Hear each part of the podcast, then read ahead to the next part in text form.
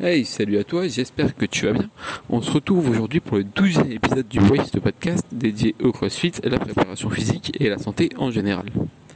Pour ce 12e épisode, on a la chance de recevoir Vassilis. On va aborder avec lui le thème de la nutrition. Alors, on l'avait déjà abordé dans un précédent épisode avec Will Johnson, que je t'invite à écouter si ce n'est pas déjà fait. Et cette fois-ci, on va plus se baser sur le thème de la nutrition performance. Pourquoi avoir choisi Vassilis pour aborder ce thème Simplement car il a eu l'occasion de préparer la diète du champion national belge lors de sa qualification pour les CrossFit Games 2020. On va donc voir un peu les changements qu'il a apportés à cette diète, comment gérer sa diète pour performer, y a-t-il une différence entre une diète santé et une diète performance? Vassilis nous répond à toutes ces questions de suite. Je te souhaite une bonne écoute et salut à toi alors salut Vassilis, merci à toi d'avoir accepté l'invitation. Salut Vincent, et avec plaisir, je suis super content de, faire partie de ton podcast. Merci. Et est-ce que tu peux te présenter pour les auditeurs qui ne te, connaissent pas? Ok, alors je suis Vassilis Iliopoulos, je suis belge d'origine grecque, comme vous pouvez entendre dans, dans le nom. Euh, je suis diplômé de Mac Nutrition Uni, qui est en fait un, cursus evidence-based euh, anglophone, donc evidence-based qui est basé sur la preuve scientifique. Et là, je vais commencer un, master euh, à l'université de Middlesex à Londres. Donc voilà, ça c'est pour le côté cursus de nutrition.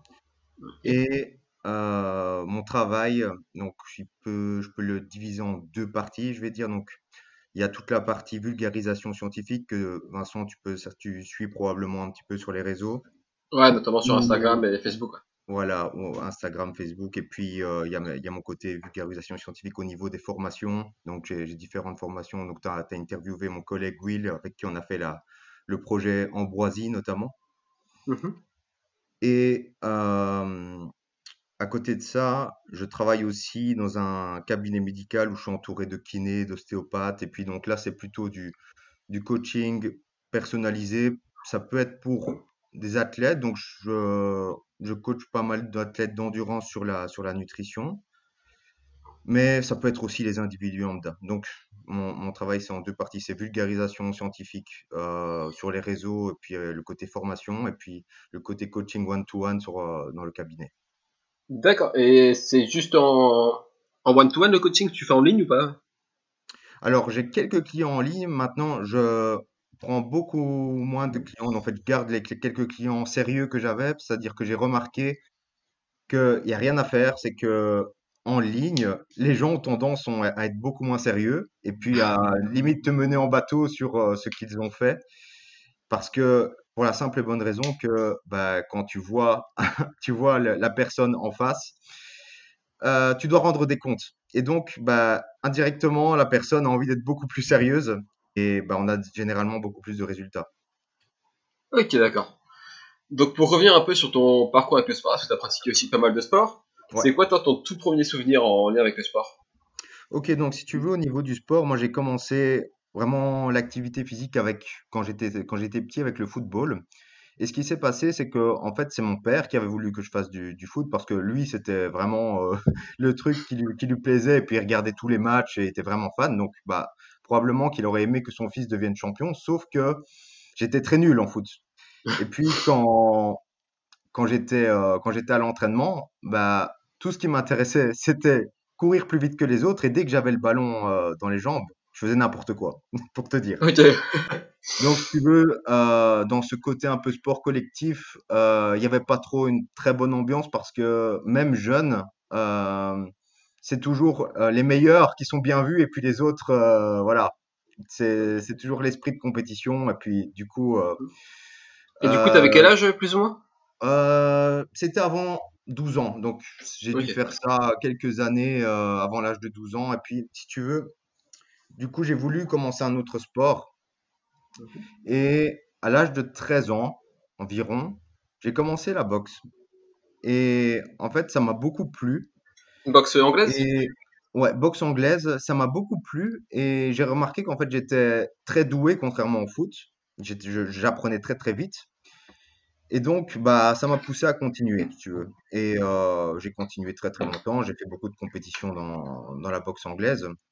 Bon, actuellement, j'en fais plus parce que j'ai beaucoup de, comme je t'ai dit, euh, je vais recommencer des, études, etc. Donc, j'aurai plus le temps de me, consacrer sur, euh, sur la compétition, mais euh, c'est toujours mon sport que, que j'adore, quoi. D'accord. Et tu as fait quoi niveau compétition en boxe Alors, si tu veux, dans la boxe en Belgique, c'est le niveau novice, c'est le niveau élite amateur et puis c'est le niveau professionnel. Donc j'étais en élite amateur, j'ai fait une vingtaine de combats en amateur. D'accord. Et t'es passé par la case de Jiu-Jitsu aussi, je crois, non Si je dis pas de, bêtises, c'est un peu mon enquête. Alors, euh, Jiu-Jitsu brésilien? Il me semble, ouais. Euh, j'ai fait un petit peu, en fait, si tu veux, j'aime les sports de combat euh, de manière générale. Donc mhm. j'ai un, peu essayé euh, la boxe taille, j'ai un peu essayé le sol, j'ai un peu essayé le MMA mais je suis toujours revenu euh, à mes premières amours, comme on dit, et je suis, je suis vite revenu vers, euh, vers la boxe, euh, boxe anglaise. Parce que, en fait, j'ai remarqué que c'était vraiment là où j'étais doué, tu vois. Ok. Et là, en ce moment, actuellement, tu pratiques encore un peu de sport ou Oui, oui, je ça, En fait, si tu veux, je pratique encore un petit peu de, de musculation, je pratique mhm. aussi de la boxe de mon côté, mais plus dans l'optique de me dire, voilà, je vais faire des compétitions. Donc, c'est vraiment le sport loisir actuellement. Donc, c'est musculation, c'est boxe. Par contre, je m'entraîne tous les jours, mais pas longtemps. Donc, euh, je m'entraîne euh, environ une heure par jour parce que c'est le temps mmh que je peux consacrer. Ça me permet de, garder la forme, mais pas dans l'optique de compétition pour le moment. Ok. Et du coup, pour revenir un peu sur euh, l'aspect nutrition, toi, comment t'en es venu à t'intéresser un peu à, à ce monde? Ok, en fait, si tu veux, euh, je me suis vite euh, intéressé à la nutrition, même très très tôt. Euh, je pense que c'était pas plus tard que l'âge de, 14 ans. J'ai commencé à m'intéresser parce que j'ai bien vu que bah, on se pose des questions sur voilà quoi manger avant l'entraînement, etc. Et on voit directement que ce qu'on va manger va influencer nos performances. Et puis comme moi j'étais à fond dedans, ben voilà, je m'intéressais, je voulais voir, je voulais voir absolument comment optimiser mon entraînement au mieux. Et si tu veux, bah, j'ai commencé tout simplement à faire beaucoup d'erreurs, à me retrouver sur les forums internet, etc. Et puis petit à petit, bah, je me suis retrouvé vers plus le, des choses qui sont plus evidence-based. Plus tard, ça ne veut pas dire que j'ai fait des erreurs, que j'ai pas fait d'erreurs, pardon, mais euh, au fur et à mesure, mon, approche euh, a évolué, quoi. Ok, mais du coup, tu as tout de suite eu envie de travailler dans le milieu de la nutrition ou c'est le fait que tu s'est professionnalisé, professionnalisé par la suite? Euh, En fait, si tu veux, euh, j'ai voulu au début devenir professionnel en boxe, si tu veux. Ok. Et il s'est passé, c'est qu'on m'a proposé un contrat au Canada. Mmh mais ce qui se passe, c'est que je devais signer puis partir pour plusieurs années. Et puis, euh, été emballé. Et puis, tout d'un coup, j'ai eu peur. Et j'ai tout arrêté. Donc, euh, du coup, j'ai un petit peu changé de d'idée dans, dans, dans, mon futur quoi et après ben voilà il s'est passé ce qui s'est passé je me suis plus dirigé vers le côté de la nutrition et du coup des études en, en nutrition tu as commencé avec quoi? Alors, j'ai commencé avec une formation par le docteur Amin Gasmi en nutrition orthomoléculaire. C'était en 2017. Tu peux définir un peu définition, enfin, euh, l'alimentation orthomoléculaire? Alors, en gros, on va, on va vraiment s'intéresser sur, plus, tout, sur tout ce qui est micronutrition pour traiter euh, voilà, des problèmes euh, particuliers ou par exemple des cas particuliers comme les femmes enceintes, ce genre de choses. Donc, on est plutôt sur l'optique micronutrition. Ok. Et puis, je me suis, euh, j'ai fait le, cursus euh, anglophone et Mac Nutrition Uni qui est, je vais dire, euh, pas seulement focalisé sur le côté santé, mais aussi composition corporelle, performance, c'est quelque chose qui est très très global. Et pourquoi t'es dirigé directement vers un cursus anglophone ou comme ça? Tu trouvais pas quelque chose qui correspondait en Belgique ou en France au niveau formation?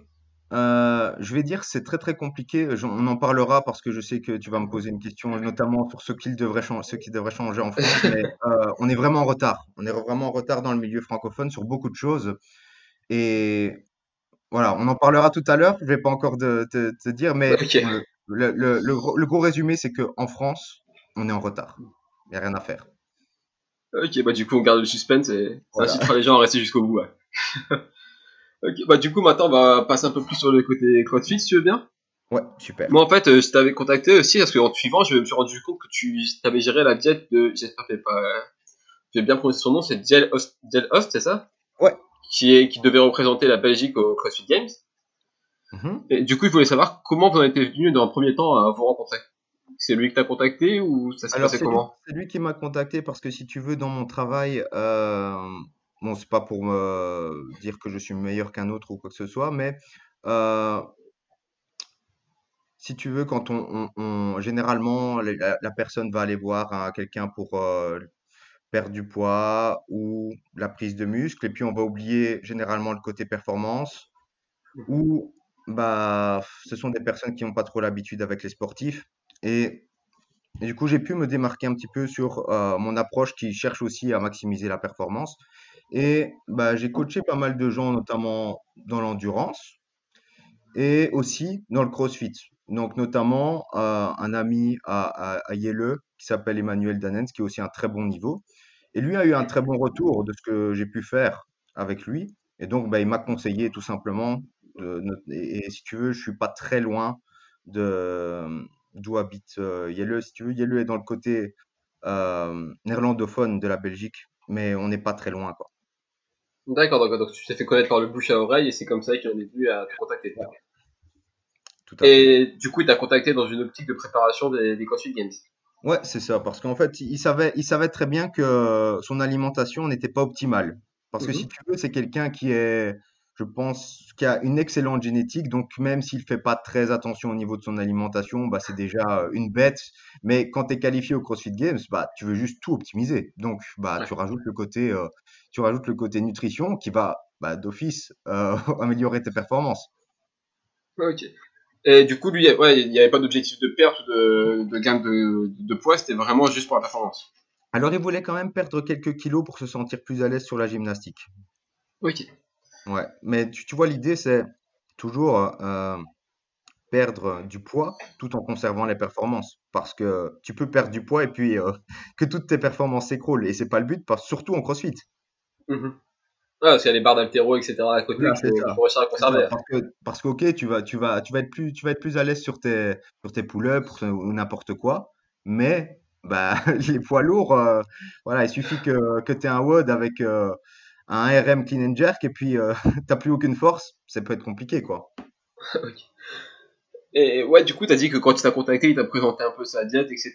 et que t'avais, qu'il faisait quelques erreurs Ouais. ou euh, des choses qui, auxquelles il faisait pas très attention, on va dire. Ouais, Toi, c'est alors- quoi les principales modifications que tu as dû apporter à son alimentation? Alors, si tu veux, il savait très bien que son alimentation n'était pas structurée. Alors, la première des choses que je pourrais te dire, et puis qui est très très courante dans généralement les personnes de, de son type, c'est euh, manger trop de protéines. Donc, si tu veux, c'est clair que les protéines sont importantes. Maintenant, il n'y a aucune raison de manger 3-4 grammes de protéines par poids de corps, si tu vois ce que je veux dire. Et puis, ce, ce genre de gaillard, parce que voilà, il est impressionnant, hein, euh, il peut te manger, euh, il peut te manger 400, 500 grammes de viande facilement par repas. J'ai un Ah ami ouais. comme ça qui s'appelle, quand je te parlais, qui est, qui est Emmanuel Danens. Lui aussi, euh, voilà, il peut manger une côte de bœuf facilement de 500, 600 grammes sans problème, quoi. Et puis le reste, hein, mais, mais donc, le, le- un des principaux problèmes, c'était peut-être trop de protéines.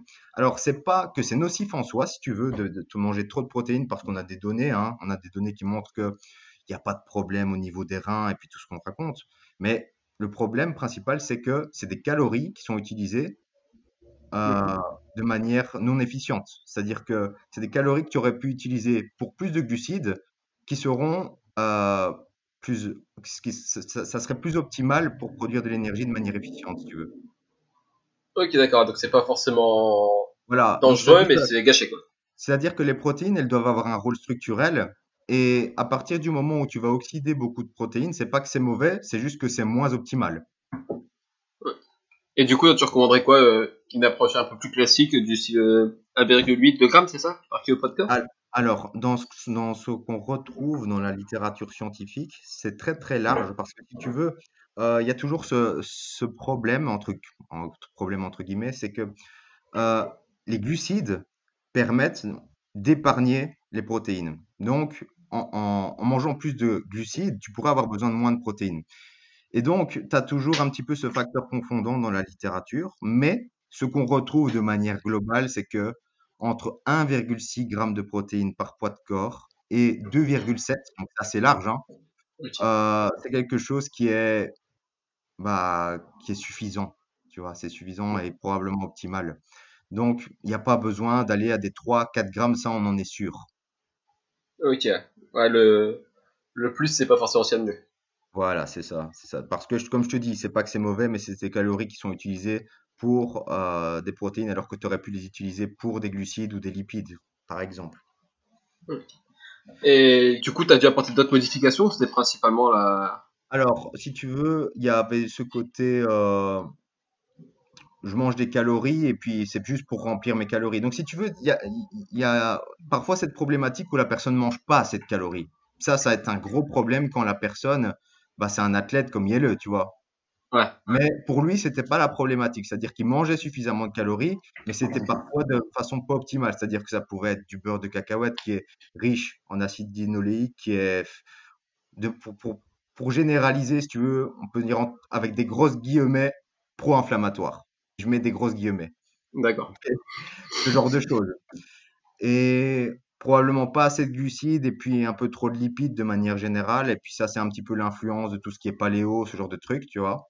Mmh et, et, voilà. Donc euh, après, si tu veux, euh, il y a mon approche qui a, qui a derrière, donc euh, que tu peux un peu suivre hein, avec pas mal de glucides, pas mal de fruits, ce genre de trucs.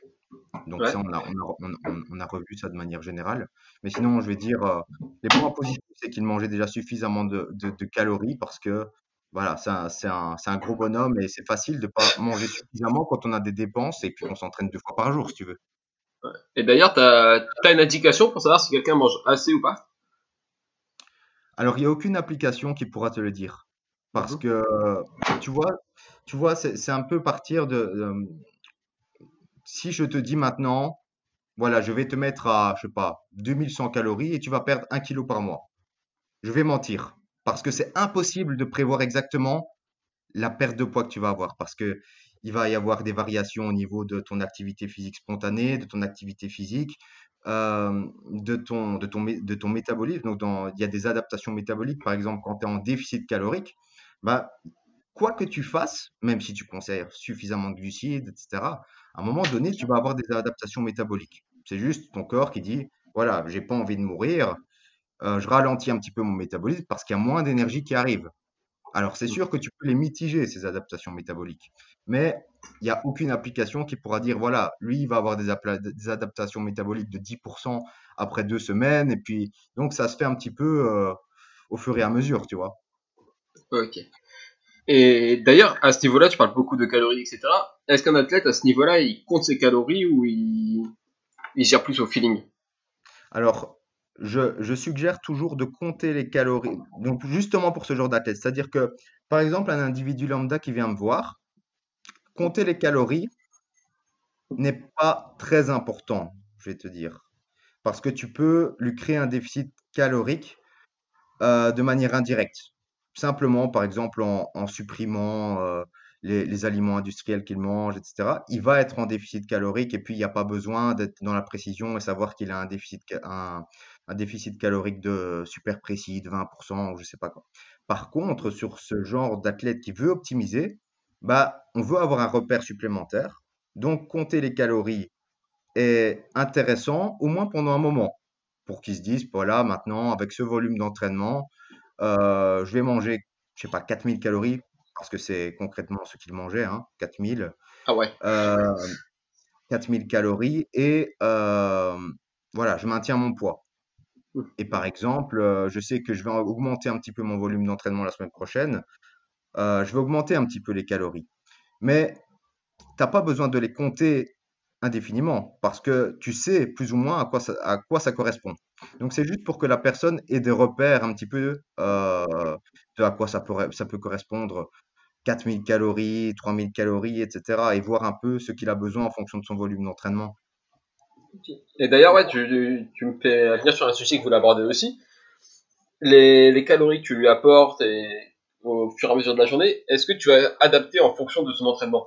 Je m'explique, si par exemple il y a un entraînement plus basé sur la force ou sur l'endurance, même si c'est un jour de repos, est-ce que tu as modifié les paramètres en fonction de ton activité de la journée? Alors oui, je l'ai fait, mais euh, on pense toujours que voilà, les calories sont importantes de jour en jour. Mais si tu veux, euh, le déficit énergétique, il va pas, tu vas pas le ressentir sur, je sais pas, trois jours. Donc, je vais te donner un exemple concret. Admettons maintenant que tu vas faire vraiment une grosse connerie et tu vas plus manger aucun glucide pendant cinq jours. Et puis, tu vas te dire, bon, ben, le sixième jour, j'ai un gros entraînement, mais je vais manger bah, pas mal de glucides avant l'entraînement pour avoir de l'énergie. Mais le problème, c'est que bah, le déficit énergétique, c'est pas avec le, la, ta collation pré-entraînement que tu vas le combler. Parce que si tu veux, on a des senseurs énergétiques dans, dans le corps humain, notamment, euh, pour, te donner un nom un peu complexe, l'AMP kinase. Et l'AMP kinase, par exemple, c'est un, senseur d'énergie qui va te dire que si tu as un gros déficit énergétique pendant 5 jours, et puis que bah, tu as un gros entraînement, tu auras beau manger, euh, beau manger beaucoup de calories juste avant l'entraînement, ce ne sera pas suffisant. Il faudra le faire sur une plus longue période. Donc en fait, les calories sont importantes au jour le jour, peut-être un petit peu, mais je veux dire pour la majorité des gens, il faudrait plutôt prendre une, une, euh, une moyenne de calories sur une semaine pour faire simple, tu vois. Ok. Ah, parce que c'est intéressant, parce que c'est vrai que quand on, on suit un peu tout ce qui est athlète d'endurance et tout, il y a ce, bah, du coup, ce mythe, on va dire, de couper un peu les, les glucides quelques jours avant la, la, course ou un marathon, quelque chose comme ça, et de faire une grosse assiette de pâtes la veille ou, ou le matin. Ouais. Alors ça, c'est pas evidence-based, donc c'est-à-dire qu'on on, on, a cru ça il y a, je pense que c'était une dizaine d'années. Euh, c'est le principe de surcompensation, en fait, que tu vas vider tes réserves de glycogène et après manger beaucoup de glucides pour surcompenser, tu créerais plus de, glycogène. Euh, ça, c'est largement remis en question à l'heure actuelle. Par contre, dans les, athlètes d'endurance, ce qui est, import- ce qui est intéressant, c'est ces protocoles où tu vas t'entraîner avec euh, peu de glycogène à disposition pour oxyder plus de graisse à un moment T. Alors, c'est à prendre avec des pincettes, c'est-à-dire que c'est vraiment à faire pas pour tout le monde et peut-être pas trop souvent. Donc, c'est vraiment à programmer avec euh, beaucoup de pincettes. Mais du coup, ce serait la même chose pour tout ce qui est les boissons de l'effort ou les boissons d'entraînement, où on rajouterait de la maltodextrine ou du sucre dans sa boisson. Alors, si pour avoir de l'énergie pendant l'effort, ce serait utile Ça peut être utile, mais si tu veux, euh, si tu veux t'entraîner avec peu de, de, glycogène à disposition, bah, tu vas pas l'utiliser. Oui. Tu vois? Mais par exemple, moi, je trouve ça pas mal, c'est d'utiliser, si, si, parce que tu sais, ce genre de personnes s'entraînent généralement en free access sur des grandes séances c'est intéressant d'utiliser ce, ces mélanges avec, euh, ça peut être simplement euh, du sucre de table ou il n'y a pas besoin de prendre, prendre un truc super, euh, super compliqué comme du Vitargo, tu vois. Ok. Et du coup, tu peux nous, expliquer un peu à quoi ça ressemblait une journée dans, dans son assiette? Alors, ça va être très compliqué parce que si tu veux, voilà, tu vas voir quelqu'un et puis qui va te dire, euh, voilà, tu manges euh, ça toute une journée et puis tu es un peu bloqué sur ça. Et moi, je ne suis pas trop sur cette approche. Je dirais plutôt que je vois les macronutriments et les micronutriments de manière globale, donc sur une journée. Et puis, je vais un petit peu lui dire, euh, lui donner des, des, guidelines sur la journée. C'est-à-dire, par exemple, je vais lui dire, voilà, euh, le matin, tu vas consommer X grammes de protéines pour avoir ton seuil de leucine. Maintenant, que ce soit des œufs ou que ce soit du, du cottage cheese, c'est pas de problème. Tu auras peut-être okay. mangé, auras mangé un petit peu moins de graisse avec le cottage cheese, mais tu pourras en manger un peu, un peu plus après, etc. Voilà, de, de manière générale, je n'impose pas un, truc super strict. Ou... Donc, c'est très, très flexible. Euh, et puis, c'est parfois un peu l'intérêt de traquer pendant un moment, voir un petit peu, tiens, voilà, j'ai mangé, euh, j'ai mangé trois œufs, ça me fait 20 grammes de protéines. Euh, tu vois un petit peu l'idée, quoi. Mais du coup, tu disais que tu parlais de petit déjeuner, etc. Est-ce que tu accordais de, de l'importance au timing de, de, ces repas En fonction de ces. Étant donné que tu entraînes plusieurs fois par jour, etc. Tu dois manger un truc plus ou moins digeste avant l'entraînement, plus ou moins quantité, plus après alors, le timing, je vais te dire en composition corporelle. Donc, on, là, on parle vraiment sur la composition corporelle, n'est pas super important. Et ça, c'est euh, c'est assez avéré. Mais quand on est sur ce genre d'athlète qui s'entraîne deux fois par jour, le timing est plus important parce que généralement, par exemple, juste après l'effort, tu vas avoir une période où tu vas resynthétiser le glycogène un peu plus rapidement. Et bah, c'est intér- c'est intéressant si tu as par exemple un autre entraînement dans la journée, tu vois? Ouais. Donc le timing n'est pas super important pour probablement la majorité des gens qui nous écoutent, mais pour ce genre d'athlète, je pense que c'est important. Alors par contre, je recommande jamais d'être dans les extrêmes, de faire, euh, parce que tu sais, il y a un petit peu cette mode de faire euh, one meal a day, ce genre de choses, prendre toutes les calories en une fois. De manière générale, c'est pas quelque chose que je recommande. Par contre, que ce soit manger ses calories en 3, en 4 ou en 5 fois, je vois pas trop de problème, tu vois. Sauf pour des cas, sauf pour des cas particuliers, mais je veux dire, euh, de manière générale, on peut, on peut, on peut, on peut séparer un petit peu ces portions comme on veut. Ok. Ouais, donc il n'y a pas forcément d'incidence. Je sais que c'est un sujet que t'aimes bien, du coup je vais, je vais tourner un peu dessus. Il n'y a pas forcément d'incidence à manger plus de glucides le soir ou, ou le Non, matin, quoi. pas, pas du tout, pas du tout. Donc, euh, tu vois, on prend toujours cette, cette idée que le corps fonctionne en quelques heures. Donc, par exemple, il se peut que bah, tu manges des glucides le soir avec des lipides et tu stockes un petit peu plus de graisse à ce moment-là. Mais Mhm.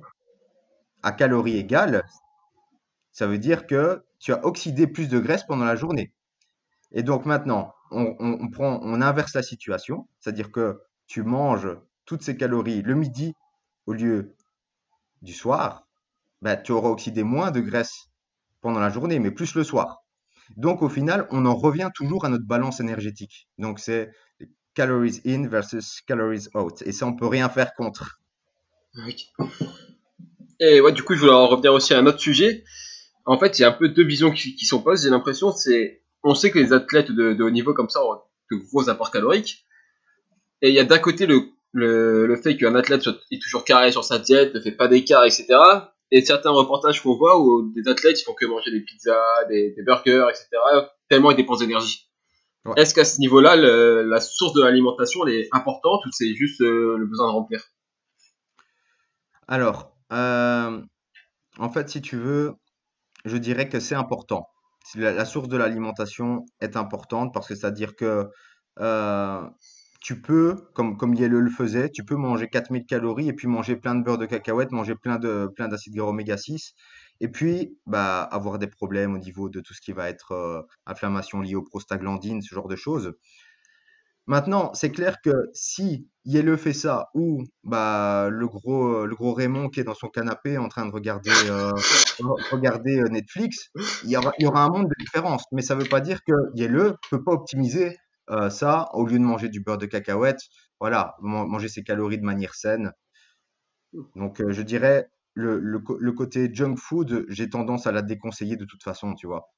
Mais c'est clair que c'est clair que ce sera moins grave pour un athlète qui s'entraîne à fond que, que pour un sédentaire, mais ça ne veut pas pour autant dire que je vais le conseiller.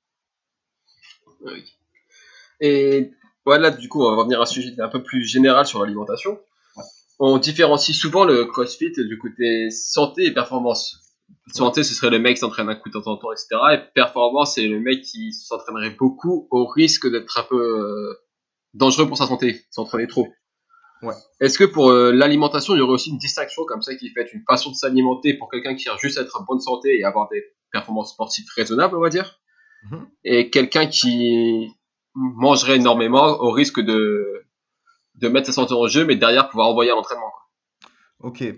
Euh, donc déjà, le côté sport, santé ou pas, c'est pas spécifique au CrossFit. C'est-à-dire que par exemple, la boxe, c'est la même chose. À partir du moment où tu vas faire beaucoup de, de sparring, euh, tu vas avoir des coups dans la tête et ça va pas être la santé.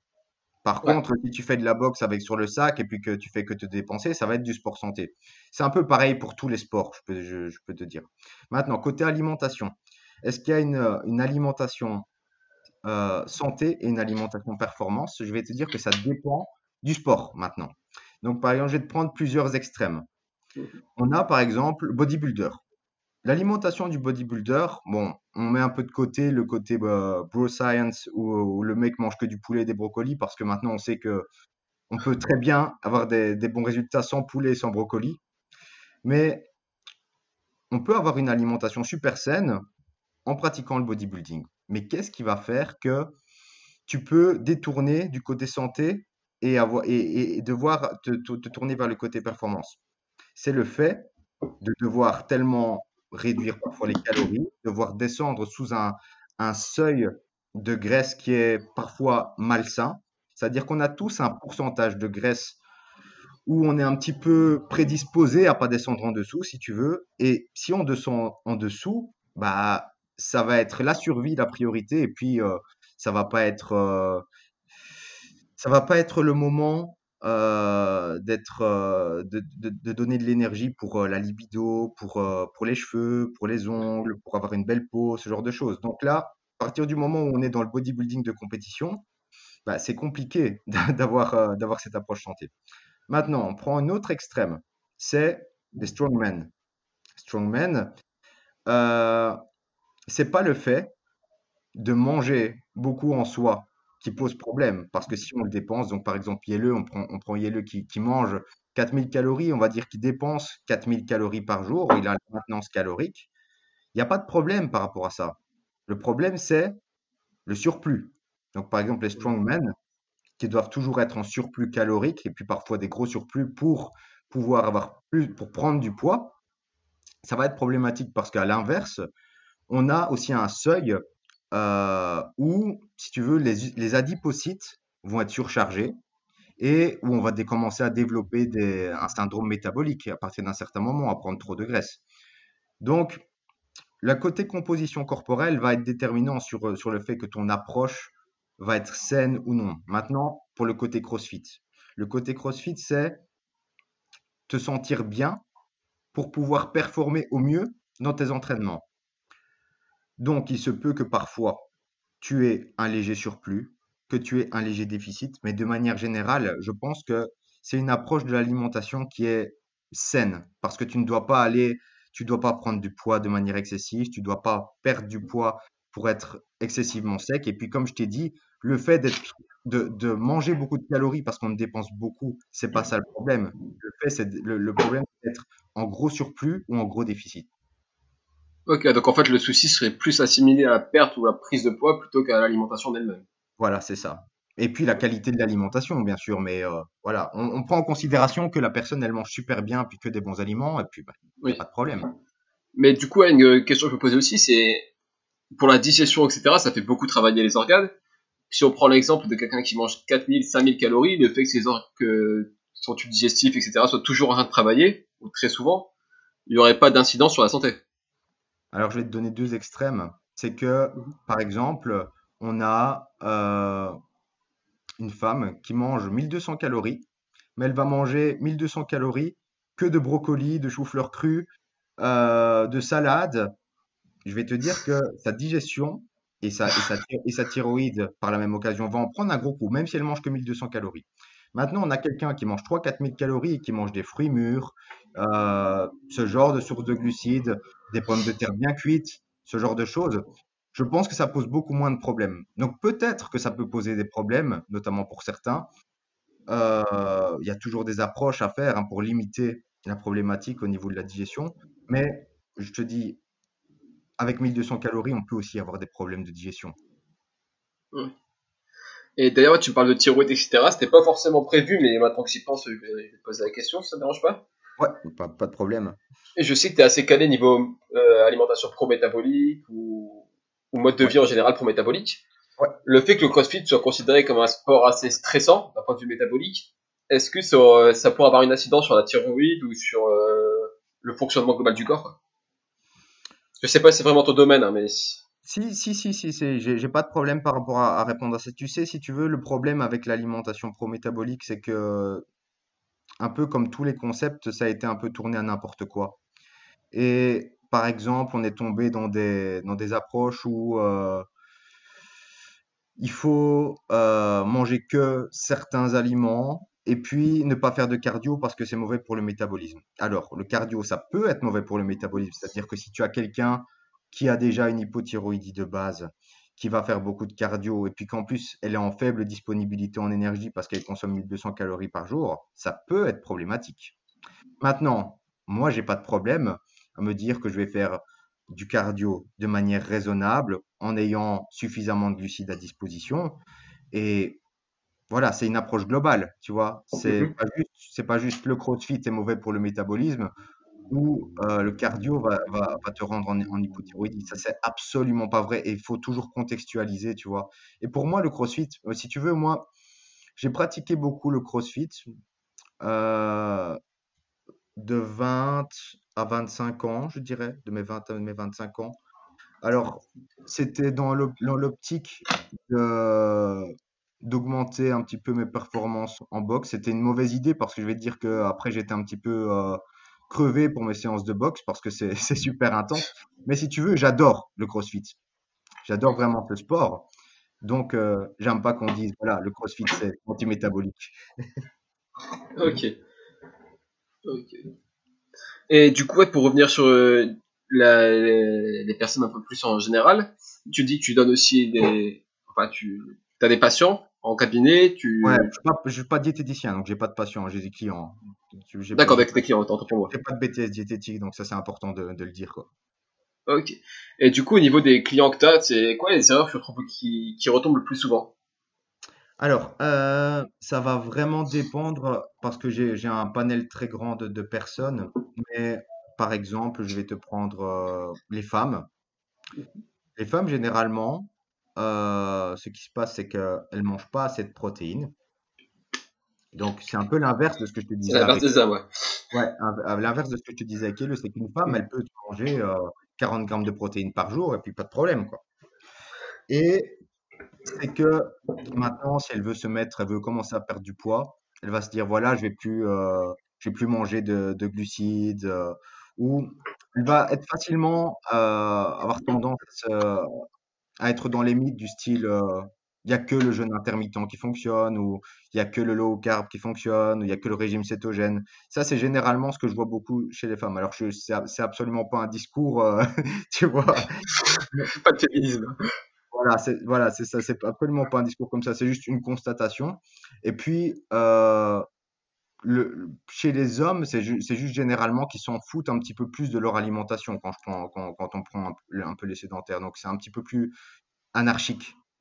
Ok, il y aurait plus de produits industriels et de, Exactement, laisser exactement. aller. Voilà, exactement. Et puis, la, la- la- les, les femmes, c'est, voilà, je fais attention, euh, je mange pas de glucides après, après 17 heures, etc. Et puis, le week-end, c'est un peu un pétage de câble parce qu'on a un petit peu mal géré, on a réduit un peu trop les calories la semaine. Et finalement, on n'arrive jamais à perdre du poids. Ok, ok, nickel. Et ouais, là, on va passer à la, dernière partie du podcast avec euh, différentes euh, questions-réponses, basées surtout sur euh, toi, ton expérience et, et d'autres choses. Ouais. Donc toi, ton, a- ton aliment favori, si on te met sur une île déserte, tu peux manger qu'une seule chose jusqu'à la fin de tes jours.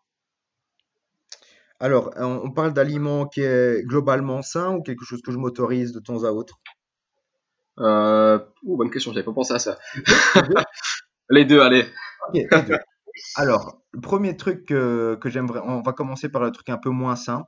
Alors, quoique ça reste encore quand même sain, c'est la pizza napolitaine.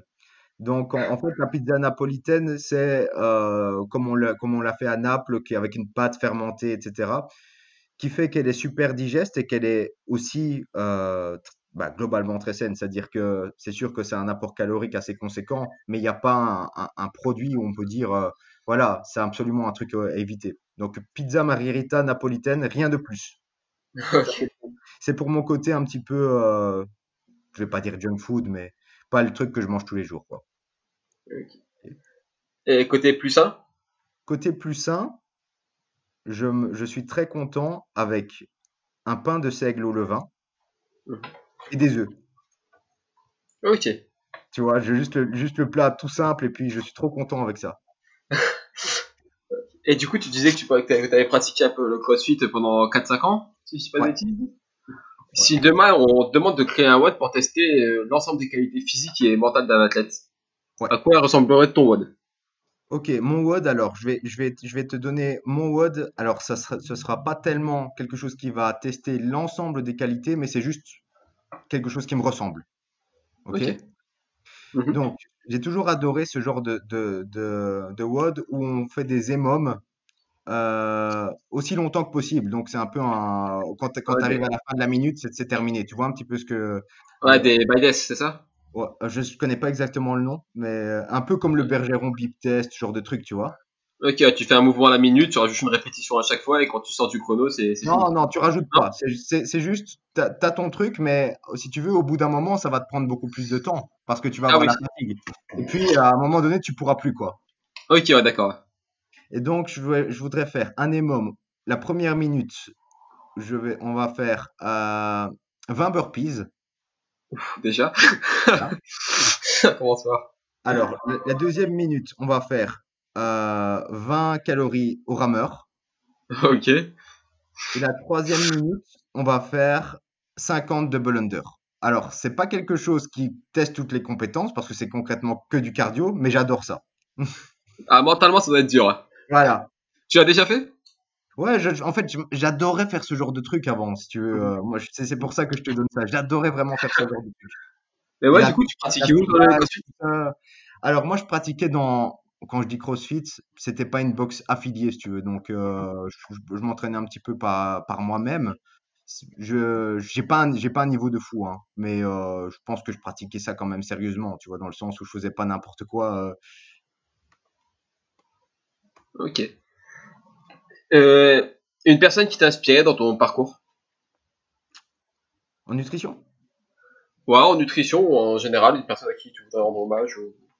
Alors, je vais, te citer quelqu'un qui m'inspire beaucoup encore à l'heure actuelle, c'est Chris Masterjohn, donc le docteur Chris Masterjohn. Alors, si tu veux, euh, c'est quelqu'un qui est parfois un petit peu à contre-courant au niveau de qu'on retrouve dans, le evidence-based, donc le, ce qui est typiquement basé sur les études randomisées, contrôlées, etc. Mais c'est tout de même, même s'il est à contre-courant sur certaines choses, quelqu'un qui est très respecté dans le milieu parce que voilà, il présente sa théorie alternative, il dit voilà, je donne les principes physiologiques qui sont associés à ça, et de manière non dogmatique. Et c'est très rare de, que quelqu'un soit un petit peu à contre-courant et respecté de tout le milieu evidence-based. C'est-à-dire qu'on a beaucoup de personnes qui sont des charlatans, hein, qui sont concrètement des charlatans, euh, comme Jason Fung, qui dit par exemple que euh, les calories n'ont aucune importance, qu'il n'y a que l'insuline qui fait prendre du poids. Mais ce genre de personne, si tu veux, dans le milieu evidence-based, on lui lance des tomates. Dès qu'il ouvre la bouche, on lui lance des tomates. Parce que, si tu veux, c'est quelque chose où on a suffisamment de données pour dire, voilà, c'est pas possible. C'est pas possible de, dire ça à l'heure actuelle parce que, voilà, si tu veux un petit peu, si pour les personnes, s'il y a des personnes qui veulent un petit peu fouiller dans, dans les auditeurs, on a les études euh, du groupe Kevin Hall qui, sont été, qui ont été faites euh, de manière très, précise. Ce sont des études métaboliques, c'est-à-dire qu'on on contrôle exactement ce que les personnes mettent en bouche et puis on contrôle exactement leurs dépenses énergétiques via l'eau doublement marquée, qui est en fait un, le gold standard de- pour, pour calculer, le, calculer le- la dépense énergétique. Par rapport à ça, on peut dire, voilà, euh, lui, il a perdu plus de graisse avec moins de glucides, il a perdu plus de graisse avec moins de graisse, et inversement. Mais ce qu'on retrouve comme conclusion, c'est que les deux approches donnent des résultats sensiblement identiques. Et c'est pareil pour les, pour le, pour les surplus caloriques, c'est-à-dire que on prend pas plus de graisse avec plus de glucides et on prend pas plus de graisse avec plus de graisse, si tu vois ce que je veux dire. On Avec revient un total calorique qui, qui joue au final. Et, si, et, et je peux même un petit peu extrapoler, c'est qu'il y a même un léger avantage sur les glucides. C'est c'est pas quelque chose, c'est quelque chose qui est statistiquement significatif, mais c'est pas quelque chose qui est dans le monde réel, on pourrait dire qu'il y a une énorme différence, tu vois. Mais toujours est-il que bah, les données scientifiques vont carrément à l'inverse de ce que présentent des personnes comme Jason Fung. Donc, euh, c'est très compliqué d'aller contre les lois de la thermodynamique et dire voilà, euh, les calories n'ont aucune importance, c'est juste l'insuline, ce genre de choses. Ouais, puis c'est vrai que du coup, quand, quand je faisais ton travail, je regardais un peu aussi ce qui se faisait bah, du côté anglophone, quoi. Ouais. Et c'est beaucoup plus trash qu'en France, hein, quand il y a des, des clashs entre des diététiciens, etc., ça, ça rigole pas là-bas. Ah, mais c'est ce que je disais, c'est-à-dire que parfois les gens sont un petit peu choqués dans, dans mon comportement, mais il y a beaucoup de choses en France, mais si quelqu'un si quelqu'un faisait ça dans le milieu anglo- anglophone, mais voilà, c'est les tomates qui sont lancées directement, hein. Ouais, donc, euh, et puis les, les, tu vois, les, les, les mecs font un petit peu des, des mimes, des gifs, etc. pour se moquer, et puis des vidéos, euh, des vidéos humour, etc. Donc c'est un petit peu le, le lynchage dès que, dès que quelqu'un qui dit un truc qui est, qui est un peu euh, une ineptie dans du, du, du milieu scientifique, quoi. Mais comme je te dis, on a des gens comme Chris Masterjohn qui ont parfois des théories alternatives, mais qui sont super respectés parce que, voilà, euh, c'est de manière non dogmatique, c'est dit de manière non dogmatique et expliqué avec des principes physiologiques où tu peux difficilement dire, voilà, c'est un charlatan, ce mec-là, tu vois. Ouais, c'est basé sur des, des, des faits, quoi. C'est, il y a Voilà. des, des recherches derrière, c'est pas juste balancé comme ça. Ouais, exactement. Et du coup, on arrive à la question qu'on a failli traiter au début du podcast. Si tu pouvais changer quelque chose dans le monde du, fitness ou de la nutrition.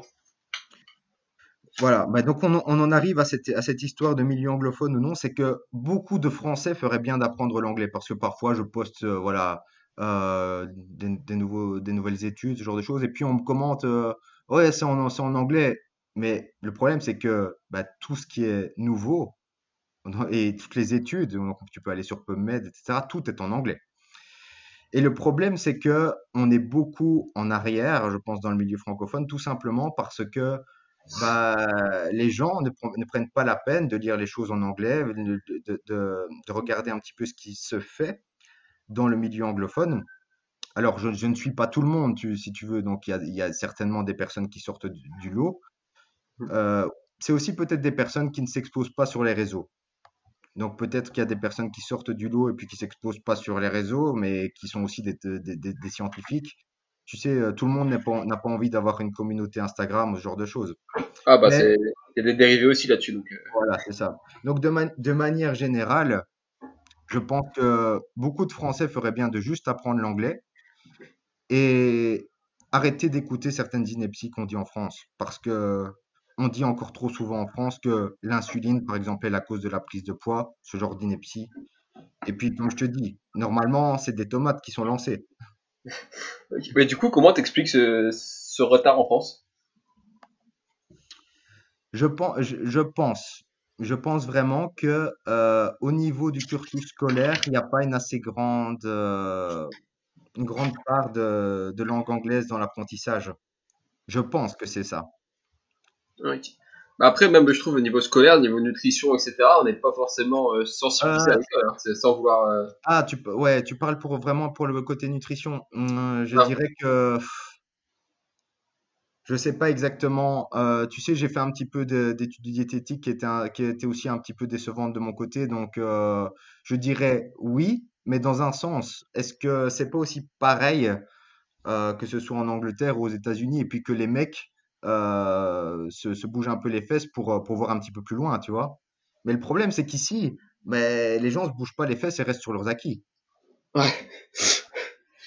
Et, et, Et, et, et puis, et puis on est, on est bloqué dans, dans, dans, des théories. euh, et, et, et parfois, je peux dire quelque chose, voilà, que, que les, que les glucides euh, sont pas responsables de l'obésité ou ce genre de choses et que c'est des mécanismes qui sont beaucoup plus complexes. Et limite, c'est moi qu'on prend pour un charlatan, tu vois. ouais. Ouais, t'as un discours un peu à contre-courant, et du coup, ça passe pas forcément ici, quoi. Voilà, c'est ça. Ok. Et du coup, si tu devais donner un, pour terminer un peu, si tu devais donner un dernier conseil euh, aux personnes qui t'écoutent, un conseil de vie en général, pas forcément basé sur l'alimentation ou la nutrition ou quoi que ce soit, mais un, une Alors, je à la mer que tu aimerais laisser. Ouais, alors je dirais que c'est rester ouvert d'esprit, comparer les théories, c'est-à-dire que même les choses que j'ai dit aujourd'hui, euh, ça ne veut pas dire que c'est 100% vrai, ça ne veut pas dire que je vais pas non plus changer d'avis sur certains points. Donc, euh, je dirais, c'est important de garder son esprit critique, sans tomber dans les extrêmes où on dit, voilà, euh, je pense pas, je ne suis pas sûr que, les calories ont une importance parce que je remets en cause les, les lois de la thermodynamique, ce genre de choses. Bon, ok, faut, faut quand même rester un peu sérieux, comme dirait euh, un ami qui est, qui est Eric Mallet, que je, que je salue. Ah Mais ouais, il l'avait cité aussi. hein. voilà. euh, mais de manière générale, je pense que c'est important de rester curieux, de comparer les théories et de se faire son propre avis. D'accord. Et si les personnes veulent te, veulent te suivre, où est-ce qu'on peut te retrouver? Alors, le, le, le, plus simple pour me retrouver, c'est sur Instagram. Donc, c'est Vassili-I. Donc, pourquoi Vassili? Parce qu'en fait, mon, prénom se décline. Et donc, je m'a- je m'appelle Vassilis, mais le vocatif, c'est Vassili. Donc, j'avais mis Vassili à l'époque et puis c'est resté. Donc, juste ça. Je poste beaucoup moins sur Facebook pour le moment parce que euh, j'ai remarqué qu'il y avait beaucoup moins de visibilité. Je fais quelques podcasts aussi avec Christophe Bonnefond sur YouTube, Mhm. Avec qui je vais euh, sortir un livre sur les produits laitiers aussi. D'accord. Et à quel sujet sur les produits laitiers pour, pour parler un petit peu du livre? Alors, c'est c'est vraiment les produits laitiers de manière générale, donc l'impact euh, l'impact sur la santé de manière générale, en, en essayant de reprendre un petit peu toutes les hypothèses qui ont été dites en France et ailleurs, hein, euh, en ce qui concerne euh, le métabolisme osseux, en ce qui concerne la perméabilité intestinale, en ce qui concerne le cancer. Voilà, reprendre un petit peu tout ça et essayer d'y voir un petit peu plus clair euh, avec ce qu'on dit dans la littérature scientifique. D'accord. Et tu as évoqué aussi en début de podcast le projet Amboise, Ambroisie. Tu peux en Ouais, parler? Ambroisie.